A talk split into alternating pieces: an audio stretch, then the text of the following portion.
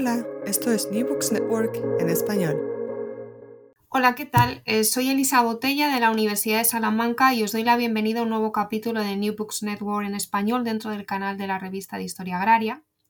Hoy tenemos el placer de presentar el artículo titulado La soberanía alimentaria como indicador de la transformación integral de los sistemas alimentarios, publicado en el número 90 de la revista Historia Agraria y para ello contamos con sus autores, Mar Rivas y Xavier Cuso. ¿Qué tal? ¿Cómo estáis? Muy bien, muchas muchas gracias por invitarnos a participar en este, en este podcast. Sí, muy bien, gracias Elisa por recibirnos y como dice Xavier, un placer estar aquí para compartir un poco nuestro trabajo. Perfecto, pues muchas gracias a vosotros. Vamos a pasar a presentar a, a los autores de ese trabajo. En primer lugar, Marc Rivas López es profesor sustituto de la, de la Unidad de Historia Económica de la Universidad Autónoma de Barcelona. Sus principales líneas de investigación, como vamos a ver en este artículo, son los sistemas agroalimentarios, los regímenes alimentarios, la soberanía alimentaria, la sostenibilidad y los indicadores multidimensionales. Además tenemos a Xavier Cuso Segura, que es profesor agregado de la Unidad de Historia Económica de la Universidad Autónoma de Barcelona sus principales líneas de investigación son la alimentación y la transición nutricional, la evolución del estado nutricional y los niveles de vida de la población española y la sostenibilidad de los sistemas alimentarios y la soberanía alimentaria, como vamos a ver hoy eh, al conversar eh, sobre vuestro artículo. Bueno, el trabajo eh, que nos presentan Mark y Xavier elabora un modelo de evaluación multidimensional de las transformaciones de los sistemas agroalimentarios basado en el concepto de soberanía alimentaria. ¿Qué tiene de novedoso este sistema de evaluación? Aunque luego vamos a profundizar un poquito más en los ejes y en las diferentes dimensiones, pero ¿qué tiene de novedoso este sistema de evaluación en comparación a los modelos analíticos? Mark.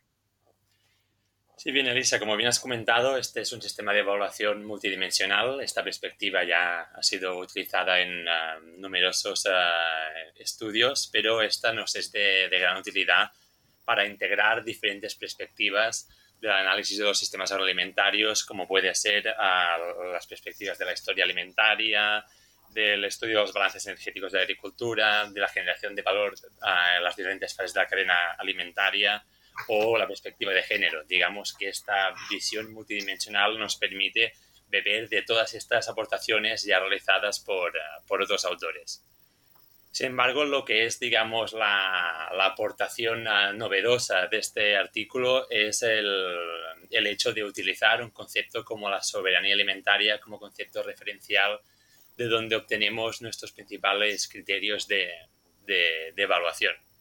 De hecho, consideramos que cualquier sistema de evaluación parte de una previa definición de un conjunto de principios, incluso de valores, que son los que acaban por regir cuáles son los principales criterios de, evaluación de un, sistema de, evaluación. De este modo, la soberanía alimentaria nos permite ir más allá de los criterios de evaluación ah, clásicos, más puramente economicistas o basados en criterios como el crecimiento económico o la maximización de la utilidad, para centrarnos en otros criterios que para nosotros también son relevantes, como son la democracia, la sostenibilidad o la justicia social.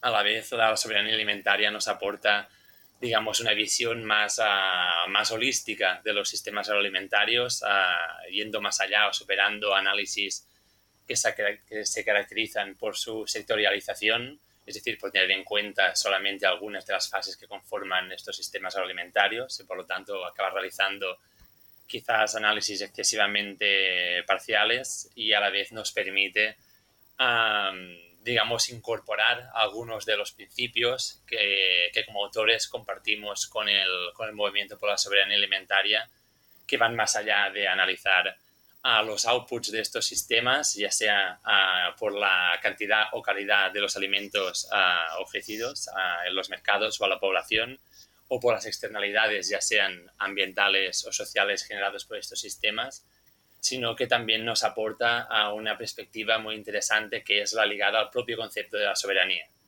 que es decir, nos permite analizar cuáles son los agentes que ostentan una mayor capacidad de toma de decisiones o, una, un mayor poder relativo a la, hora de negociar entre ellos y esto para nosotros es esencial para entender cómo se acaban configurando los sistemas agroalimentarios.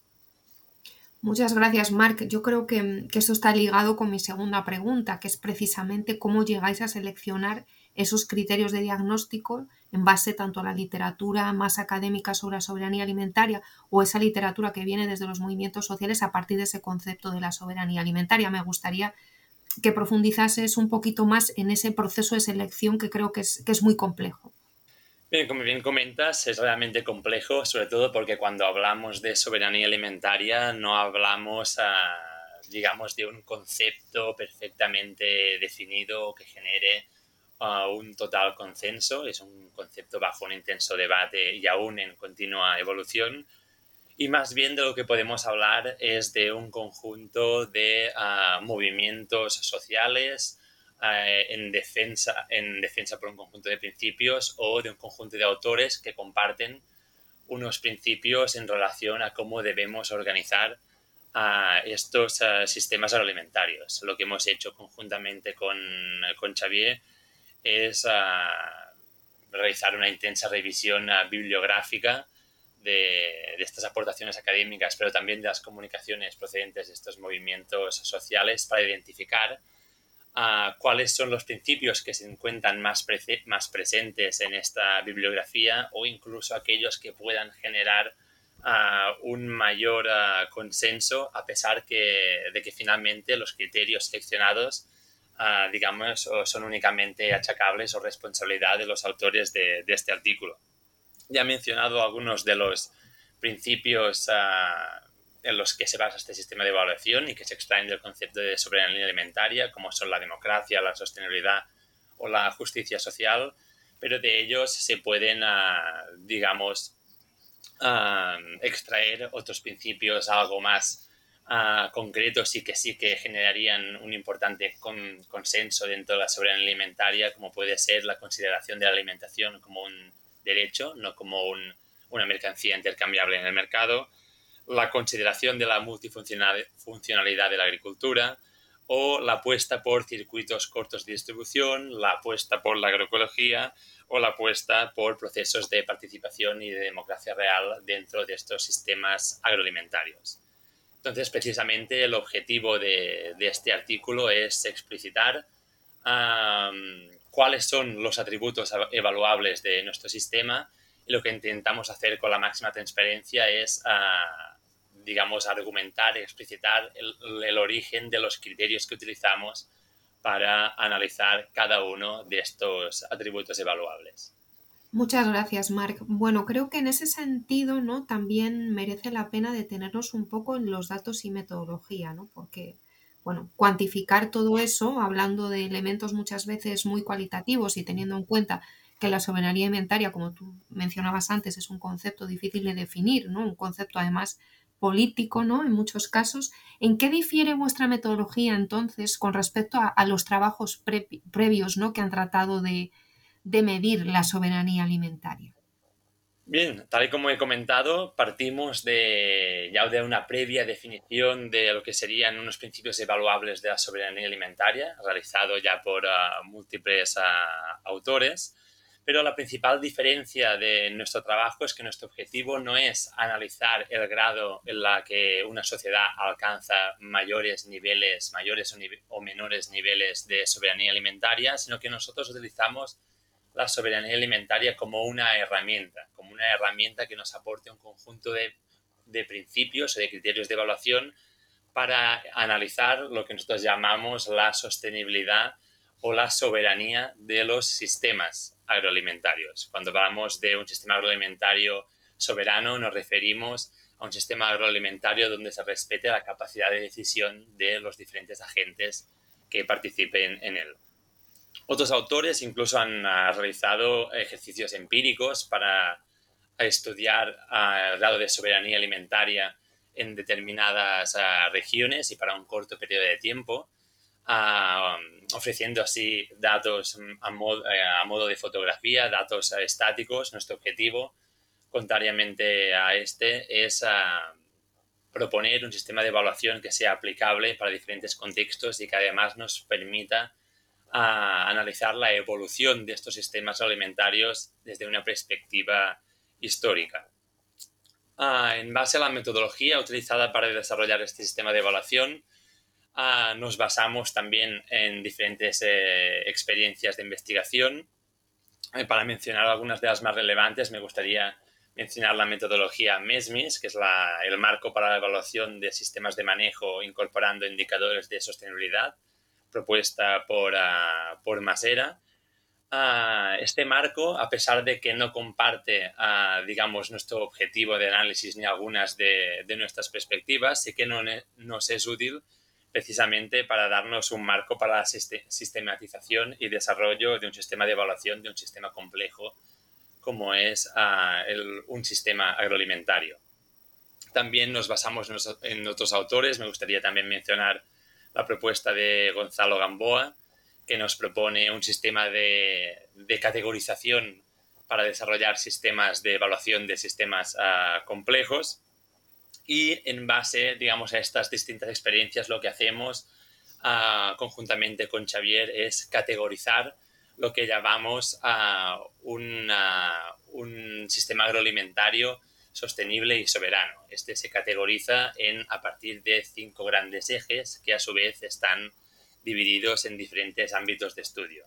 Para cada uno de estos ámbitos de estudio se seleccionan diferentes atributos de evaluación y esta definición de atributos de evaluación ah, viene a ser la principal aportación de, nuestro trabajo al identificar cuáles son los atributos evaluables, ah, como ya he comentado, de un sistema sostenible y, soberano.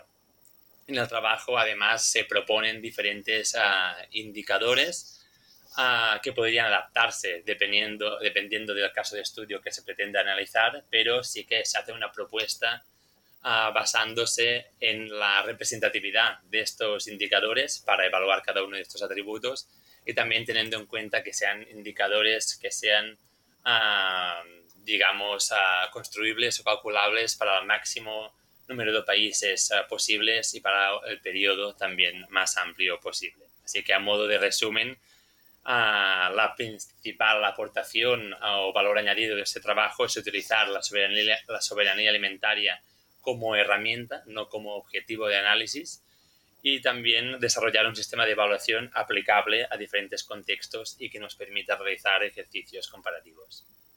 Muchas gracias, Marc. Creo que de hecho hay que destacar ¿no? ese trabajo clave que hacéis de, de identificación y discusión de esos principios evaluables de un sistema agroalimentario sostenible y soberano y cómo esos principios, como muy bien explicabas ahora, se concretan en los 18 atributos del sistema de evaluación, los cuales se agrupan en 10 ámbitos de estudio y 5 ejes de los que bueno, vamos a hablar ahora un poquito con Xavier. Se proponen, por lo tanto, eh, indicadores para su medición y se justifica muy bien en el trabajo la idoneidad en base a su capacidad representativa y su potencial disponibilidad. Vamos a detenernos entonces, eh, Xavier, si te parece justificar brevemente estos cinco ejes empleados que bueno, voy a mencionar brevemente. El eje 1, derecho a una alimentación asequible y adecuada nutricional y culturalmente. El eje 2, sostenibilidad socioeconómica, eje 3, democratización de los sistemas agroalimentarios, eje 4, independencia, dependencia externa y eje 5, sostenibilidad medioambiental. Xavier, cuando quieras. Bien, gracias. Poco, poco tengo que añadir a la excelente introducción que ha realizado Marc y también la, bueno, las preguntas, las completas preguntas que, que, nos, has, que nos has planteado. ¿no? eh, lo que hemos hecho básicamente como, bueno, que, en lo que concierne a, la pregunta planteada, hemos agrupado los distintos atributos y los indicadores y las múltiples formas que adoptan estos indicadores en cinco grandes ejes para facilitar este trabajo comparativo y analítico a largo tiempo para poder comparar estos cinco ejes, pues el primero de ellos hace referencia a un aspecto clave de todo el sistema agroalimentario, que es el asegurar una alimentación asequible, adecuada y nutricional y culturalmente para toda la población, superando eh, ampliamente el concepto tradicional de seguridad alimentaria que acompañaba a los sistemas agroalimentarios. El segundo, el segundo eje, pues eh, recogemos todo lo que hace referencia al, abordaje de la sostenibilidad socioeconómica que afecta a la población rural y en realidad toda la, toda la población que vive del, del sistema agroalimentario, pero en particular a los productores, es en donde nos hemos centrado en, este, en estos trabajos, aunque se podría ampliar un poco esta, esta visión de la población afectada a, toda la, o sí, a toda la cadena agroalimentaria. El tercer, el tercer eje haría referencia pues, a lo que ya ha comentado Marc, ¿no? es decir, el poder que tienen los distintos agentes que intervienen en los sistemas agroalimentarios y eh, en qué medida pues, las transformaciones de los sistemas agroalimentarios han socavado la democracia en estos sistemas, es decir, el equilibrio entre los distintos agentes que participan y en lo que recogería este eje básicamente a través de varios indicadores, pues es cómo se ha ido perdiendo esta, esta, esta democracia, diríamos, esta igualdad en la, en la participación en perjuicio, diríamos, de los productores, los pequeños productores, de los pequeños transformadores y en beneficio de las grandes cadenas agroalimentarias. El, cuarto, el cuarto eje hace referencia a la, a la dependencia, a la dependencia externa de los sistemas agroalimentarios. Mm, partimos de sistemas agroalimentarios, diríamos que eran independientes, que eran autónomos y que poco a poco, por las transformaciones que ha experimentado el sistema, pues se han ido convirtiendo dependientes del exterior, de, las, de la energía, de los inputs que proporcionan o que se proporcionan desde fuera y que son los que permiten funcionar el, sistema, el sistema tal como se concibe uh, actualmente. ¿no? Y finalmente, el quinto eje hace referencia a un aspecto tan relevante y tan actual como es la sostenibilidad ambiental de los sistemas agroalimentarios, ¿no? Dado el impacto enorme que tienen estos sistemas en nuestro planeta, en nuestro entorno, pues es evidente que este, este eje se ha convertido en uno de los ejes claves en este modelo de, evaluación, ¿no? Y su perspectiva histórica nos permite ver claramente la degradación de esta sostenibilidad experimentada por en la transformación de estos, de estos sistemas.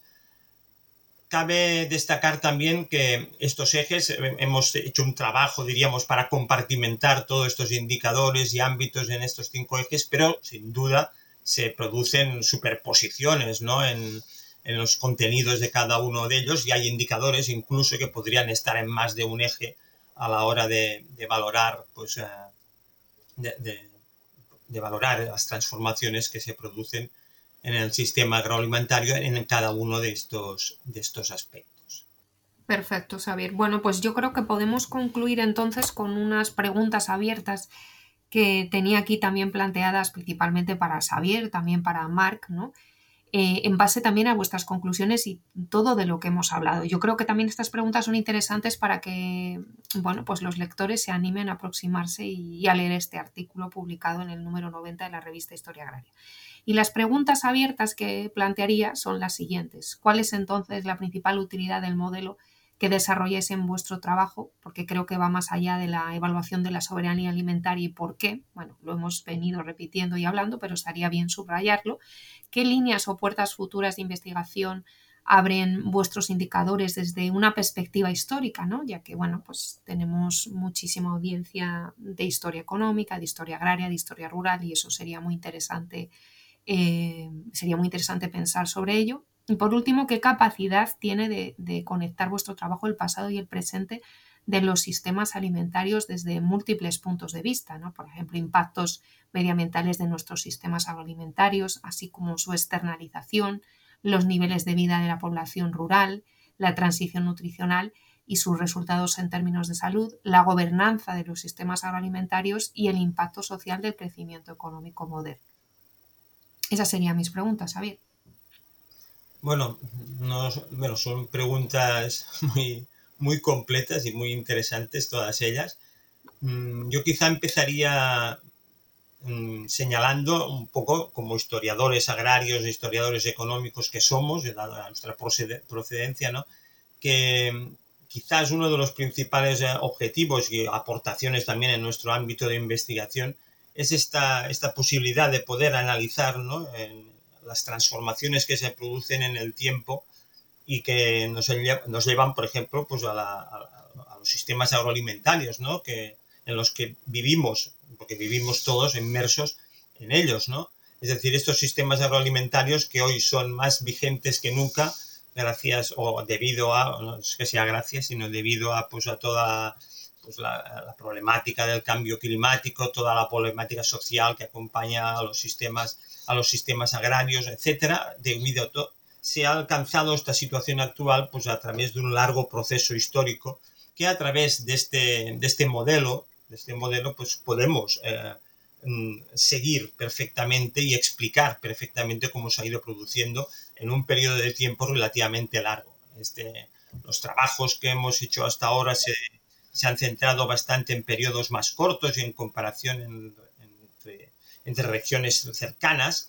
Ha sido, entre otras cosas, para poder, diríamos, aprovechar un poco que los indicadores disponibles eh, o que se han utilizado en esta primera modelización, pues están disponibles en todos estos casos y estos periodos analizados, pero no cabe duda que renunciando pues, a algunos de los indicadores en algunos momentos y utilizando otras alternativas, pues a largo plazo podemos hacer un estudio muy completo de las transformaciones de los sistemas agroalimentarios y qué nos ha llevado a esta situación, diríamos, de crisis de, estos, de esos sistemas en un, en un contexto de crisis climática global. Sí, como bien ha, comentado Xavier, pues algunas de las preguntas que aún teníamos pendientes en la publicación de este artículo, pues ya las hemos podido ir solucionando, sobre todo las relacionadas con su aplicación práctica, ya dado que hemos podido dar pasos relevantes en, en este sentido. Entonces, sin duda, tenemos otros retos por delante, como sería, como bien comentaba Xavier, el de poder aplicar a digamos, este sistema de evaluación a contextos donde la disponibilidad de datos pues, haga mucho más complicado este tipo de, de, análisis. Y en referencia a la posible aplicación para periodos, digamos, históricos más amplios, digamos, ir como más para hacia el pasado posible. Eso también plantea importantes retos, dado que, digamos, los principios y los criterios de evaluación que provienen de la soberanía alimentaria se basan, digamos, es un concepto históricamente contextualizado y que por lo tanto se plantea muchas de, preguntas que son relevantes en la actualidad o al menos desde inicios de los años 90, finales de los 80, que es cuando surge este concepto de soberanía alimentaria.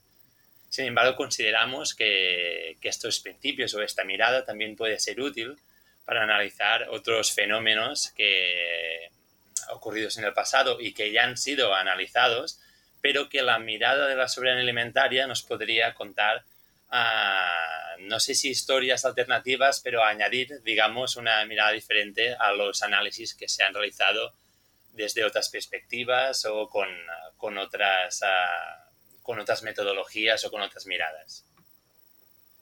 Muchas gracias eh, por estar con nosotros. Xavier Cusó y Mar Rivas, ambos profesores de la Unidad de Historia Económica de la Universidad Autónoma de Barcelona para presentar vuestro artículo La soberanía alimentaria como indicador de la transformación integral de los sistemas agroalimentarios, publicado en el número 90 de la revista Historia Agraria. Y gracias a todos los oyentes, os esperamos en el próximo episodio del canal de Historia Agraria de New Books Network en español. Muchísimas gracias, eh, Xavier y Marc. Gracias a vosotros.